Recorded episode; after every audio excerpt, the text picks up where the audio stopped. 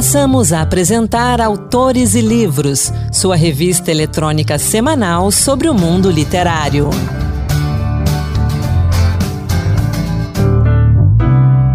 A partir de agora, Autores e Livros, a sua revista literária de toda semana.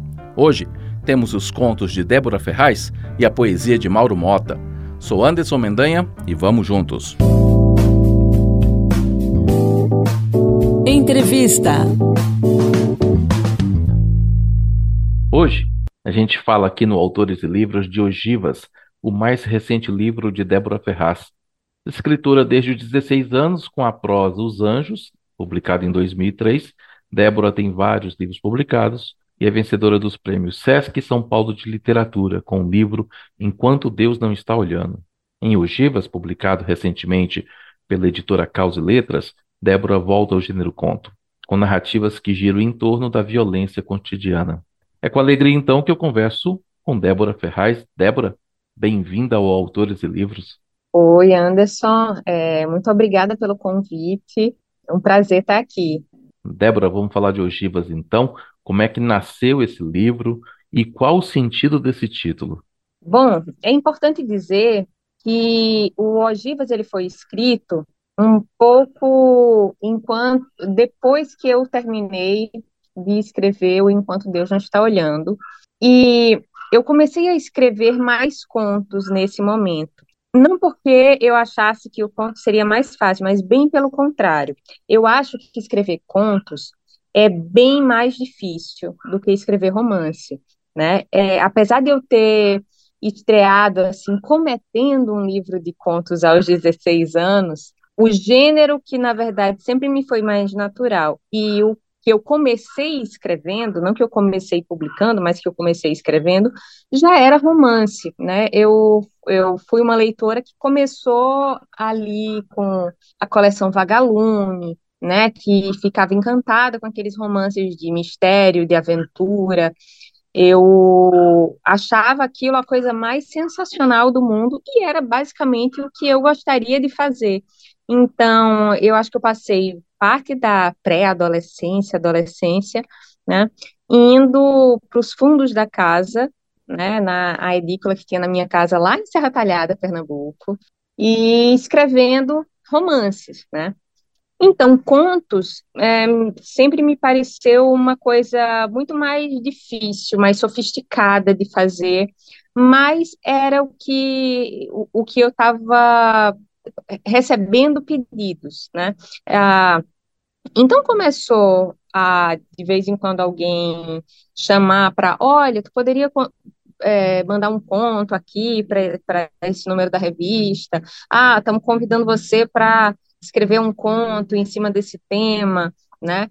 E eu sempre aceitava as propostas um pouco como quem aceita um desafio, né? Sabendo que ia ser muito difícil e à medida que eu fui escrevendo esses contos, e vale salientar, eu escrevo alguma coisa todo dia, uhum. né?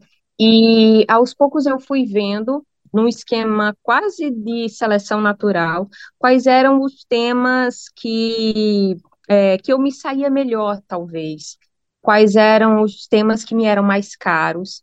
E eu comecei a perceber ali como quem desencava um fóssil, sabe?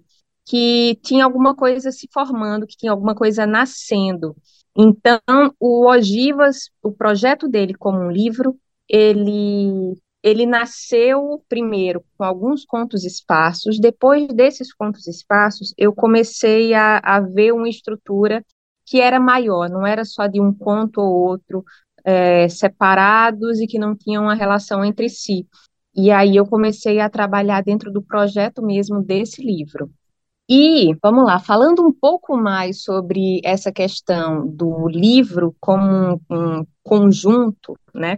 Eu gosto de livros de contos que eles tenham um, uma linha em comum, né?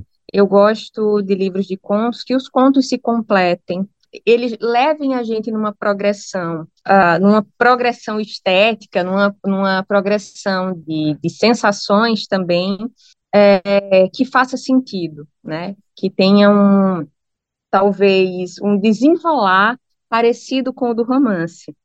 E eu comecei a ver, primeiro, que o que mais me encantava no conto era o quanto ele era arquitetônico, né? Era essa questão de que ele é muito leve, mas todas as vigas estão no lugar certo. Se tiver alguma coisa sobrando ou uma coisa faltando, ele desmorona. Um pouco por causa disso, eu comecei a ver relação com a ideia né, que existe na concepção do, dos arcos ogivais, que foi o que permitiu que a gente tivesse, a gente, humanidade, tivesse as catedrais góticas, né? Como é que a gente consegue aquele pé direito muito alto? A gente consegue aquele pé direito muito alto é, e, ao mesmo tempo, tomar menos espaço de, de construção, de vigas, de paredes, porque os arcos, eles se equilibram entre si, um arco equilibra o outro, que equilibra o outro, né? E isso permitiu que houvesse essas estruturas mais leves. Tendo estruturas mais leves, isso permitiu que a gente tivesse vitrais nas igrejas, né?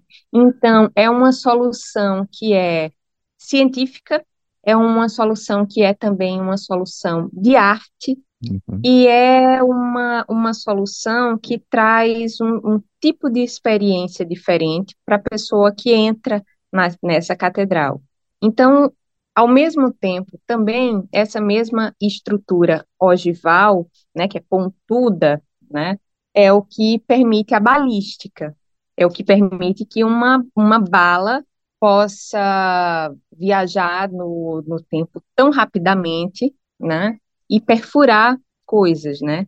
Essa dicotomia, né, de o que é feito para ser belo e o que é feito para ser cortante, é o que eu acho que é a definição dos contos desse livro. E o, houve uma ideia é, realmente do início ao fim de criar essa arquitetura nos seus textos.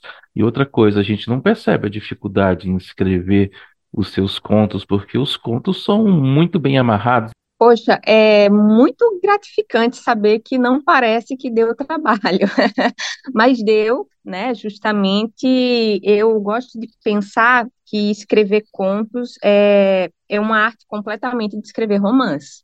Escrever romance é como pintar um quadro. A gente vai acrescentando camadas, uma atrás da outra, né, é, para conseguir um efeito de profundidade e tudo. Já escrever contos é mais como se a gente esculpisse uma estátua, ou seja, a função é ir tirando de um bloco de mármore. Você vai tirando, tirando, tirando. É, Michelangelo, quando foi falar sobre esculpir o Davi, ele disse que o único trabalho que ele teve foi tirar do mármore tudo aquilo que não era Davi, né? Como se fosse fácil. Como se fosse fácil você não cortar demais, acabar destruindo o uhum. bloco, né? Mas é o, o a, a, questão de você ter um, um, projeto, você, na verdade, tem esse Davi dentro de si, né? Você está querendo encontrar esse Davi dentro do bloco. Então, sim, o livro foi é, constituído e pensado para ser, para funcionar em conjunto, né? Ele, na verdade, teve uma coisa que eu fui percebendo que a boa parte dos contos eles se bifurcavam né? Você você percebe que tem personagens que aparecem em um conto, que reaparecem em outro, uhum. né? Você percebe um, uma história que encerra abruptamente num ponto para continuar em outro, né? Então, esse desenho eu comecei a buscar intencionalmente, depois que eu vi, que eu percebi o, o, o que é que tinha ali, né? Foi como se eu pegasse esse, esses vários blocos, depois de ter achado um Davi dentro de cada um deles, eu comecei a pensar, hum, talvez, né, talvez tenha outros Davis nesses outros, e eles se organizam assim. Então, cada um dos contos ele foi pensado para ocupar aquele lugar no livro, e nisso vale muito ressaltar que o projeto gráfico do livro que o, o Cristiano Rato fez dá uma pista já disso. A cada, cada vez que a gente vai entrando num conto, parece que a gente vai também entrando em fases diferentes de uma mesma catedral e em momentos diferentes dessa mesma balística, talvez, né? Todo o livro foi pensado em cima da questão da violência e não a violência, sabe, a violência de um filme de ação, a violência que você vê no, não, aquela violência estrutural, né, que está uhum. no dia a dia, a violência que a gente comete conosco mesmos, né, a, a violência da qual a gente é algoz e não sempre vítima, né, então, tem ali uma personagem que trabalha com telemarketing, que está exausta, que tem o pai tá adoecido em casa. A gente tem a personagem que está no meio de uma orgia e, na verdade, tudo que ela quer é voltar para casa para ver a avó dela, né, para levar os remédios para a avó a gente tem um personagem que está numa luta contra o tabagismo, e todas essas emoções, assim, são, são coisas do dia a dia, são momentos desromantizados, e são pessoas em profissões desromantizadas, né, não, não tem personagens que sejam, sei lá... A gente pode a se gente esbarrar esbarra com eles. com eles. Exato. E a gente esbarra e, e, somos violentos também com eles, né? Os atendentes de telemarketing, coitados, né? Tem todo esse, esse sistema ao qual a gente está funcionando em parafuso, uhum. basicamente, uhum, né? Uhum. Débora, algum desses contos é autobiográfico? Sim, tem um conto que é bem autobiográfico e foi foi até assim, foi uma coisa de eu pensar, poxa, mas eu devo colocar isso assim, desse jeito, né? Quase sem nenhuma edição. Tem um conto chamado Notas sobre ele é, ele é o da pandemia. Ele, ele é quase um, um retrato do meu diário dessa época, né? Na época eu estava morando em Norwich com com meu marido Tiago Germano, que também é escritor. Ele estava lá fazendo o, o período sanduíche do doutorado dele em creative writing, quando a pandemia eclodiu e todo o diário de viagem ganhou um outro um outro aspecto, né? Eu que estava registrando coisas assim de ah, é, é, aqui é desse jeito, né? Aqui faz assim. Então eu vi muito aquela questão é, minha como brasileira, como brasileira que ganha em real e estava tendo que gastar em libra, né? Porque assim é, parece também bem romantizado essa. Eu, a ideia é desromantizar a coisa do brasileiro estando na, na Europa, estando na Inglaterra, no Reino Unido, né? Que a gente pensa, pô, tá com a vida ganha. Quando, quando na verdade a gente está lá correndo atrás de um sonho, tentando sobreviver a duras penas, e lá a gente a gente é brasileiro, né? A gente está estrangeiro e exatamente no momento em que uh, ser estrangeiro já era um, um, um índice de, de perigo, né? Você começa a perceber a força da xenofobia, você começa a ver que os britânicos, essa ideia que a gente tem de que os britânicos são super educados e são, né, é, você vê que é uma barbárie encasacada quando, quando um, um problema dessa magnitude uhum. acontece. A gente vê a diferença de como o governo de lá estava lidando, como o governo daqui estava lidando, e há o, o sentimento de impotência que existiu ali. Então, eu achei que ele cabia muito bem no livro, né? Eu achei que ele era um ápice do livro e tem contos que, que se passam ali 2014, você pega um, um conto que mostra ali 2020, eu, eu acho que tem um peso até histórico, né? Em 2014, sim, sim. tem um, um, personagem que diz, ah, tá todo mundo construindo, né? Existe ainda um otimismo assim generalizado de vai todo mundo investir, vai todo mundo dar certo, e aí para em 2020 a situação no mundo inteiro ser essa. E isso vivido por personagens é, ficcionais e vivido por mim, eu própria, né? É, fiz questão de colocar, me colocar nesse lugar.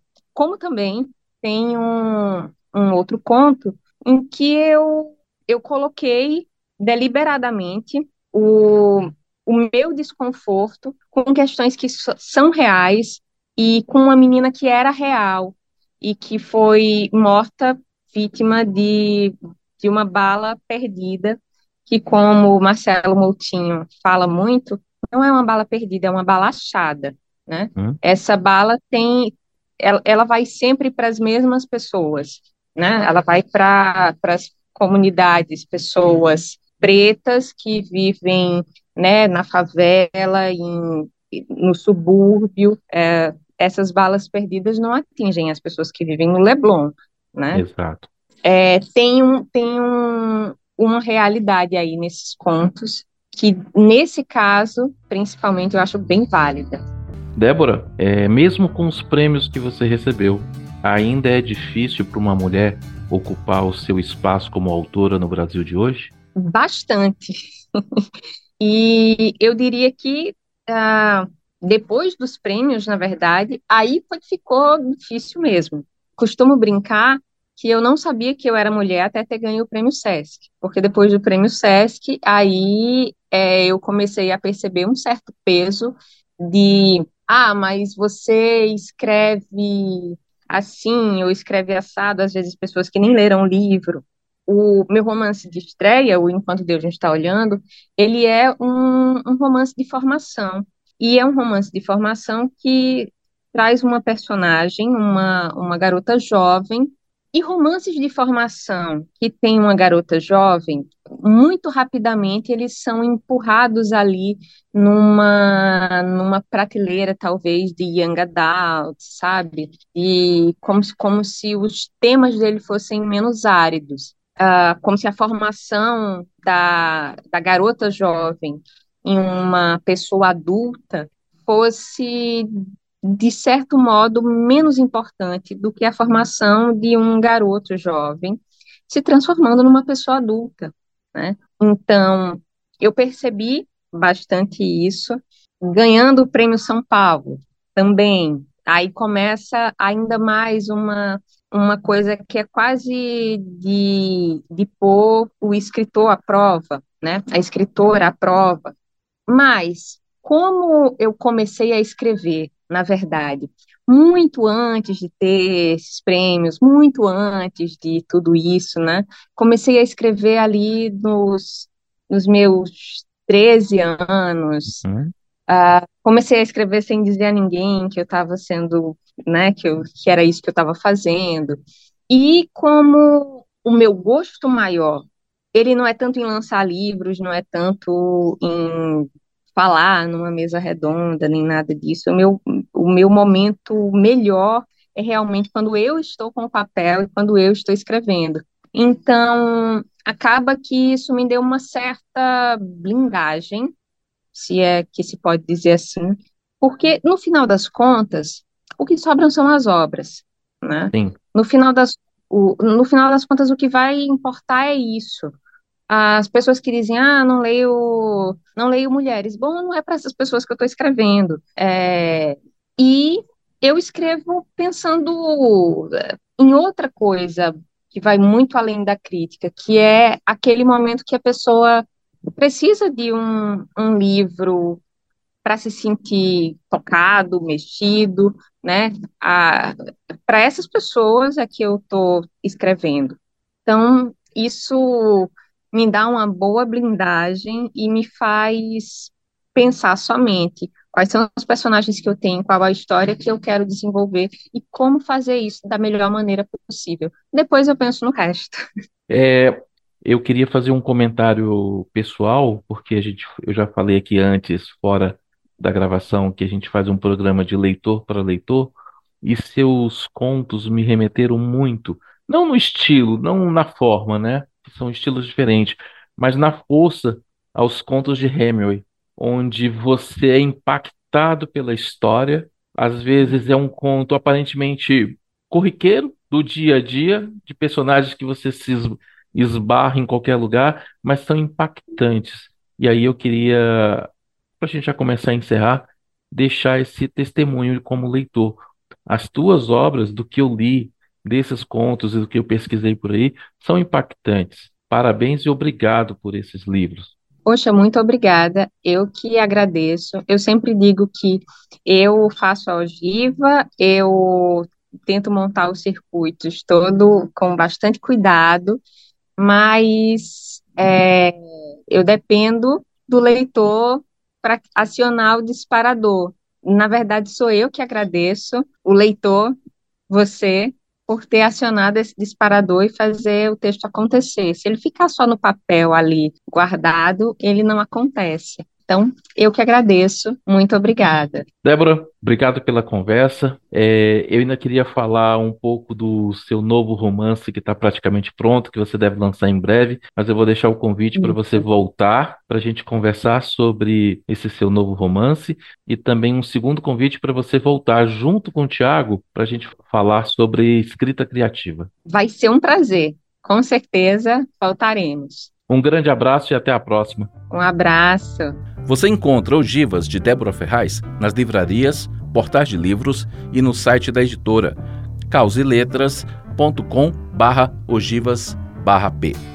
E eu convido você a conhecer o perfil da Cause Letras no Instagram, arroba Letras, tudo junto.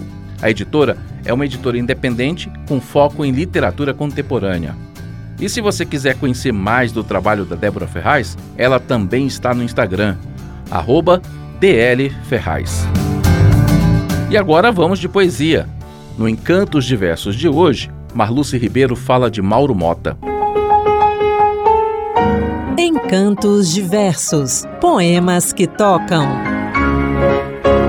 Olá, hoje o Encantos Diversos traz para você a poética de Mauro Mota, poeta pernambucano que viveu de 1912 a 1984. Em 1952, Mauro Mota estreou na poesia com a publicação de Elegias, de onde extraí os versos de Elegia número 1. Vejo-te morta, as brancas mãos pendentes, delas agora, sem querer, libertas a alma dos gestos e dos lábios quentes ainda, as frases pensadas só em certas tardes perdidas Sob as entreabertas pálpebras, sinto em teu olhar presentes mundos de imagens que as regiões desertas da morte levarás, que a morte sentes fria diante de todos os apelos. Vejo-te morta, viva a cabeleira, teus cabelos voando, ah, teus cabelos, gesto de desespero e despedida para ficares de qualquer maneira pelos fios castanhos presa à vida o poeta compôs uma elegia. Mas você sabe o que significa isso? Elegia é uma composição poética ou musical consagrada ao luto e à tristeza. Mauro Mota foi também jornalista. Além de elegias, publicou outras obras poéticas: A Tecelã, Os Epitáfios, O Galo e o Catavento e Canto ao Meio. Do livro Os Epitáfios, ouça agora O Cão. É um cão negro. É talvez o próprio cão assombrado e fazendo assombração. Estraçalha o silêncio com seus uivos. A espada ígnea do olhar na escuridão separa a noite, abre um canal no escuro. Cão da constelação do grande cão, tombado no quintal, espreita o pulo.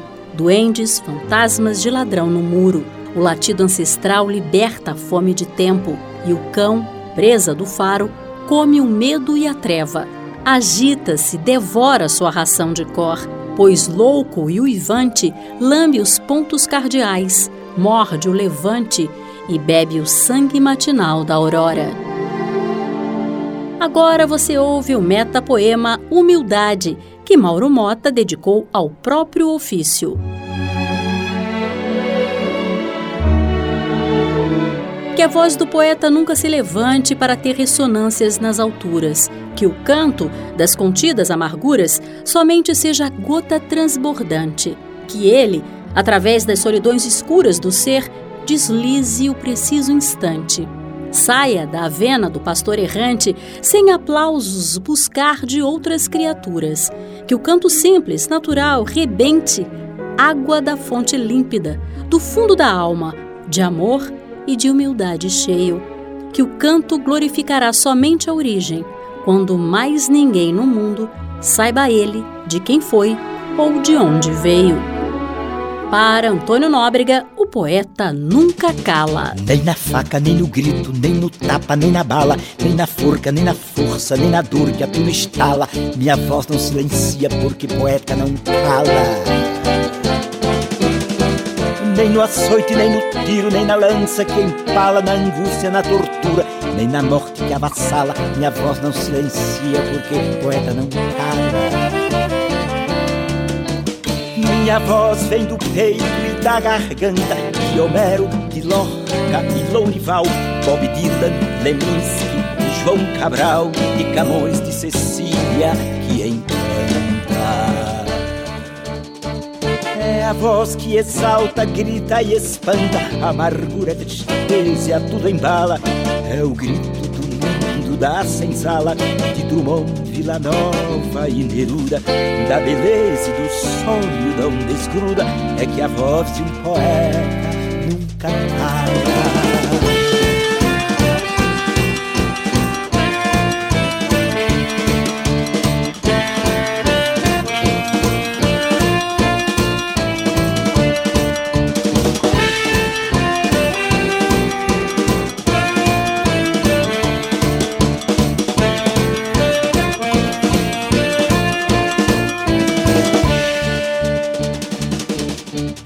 E com encantos diversos, o Autores e Livros vai ficando por aqui. Obrigado pela sua companhia.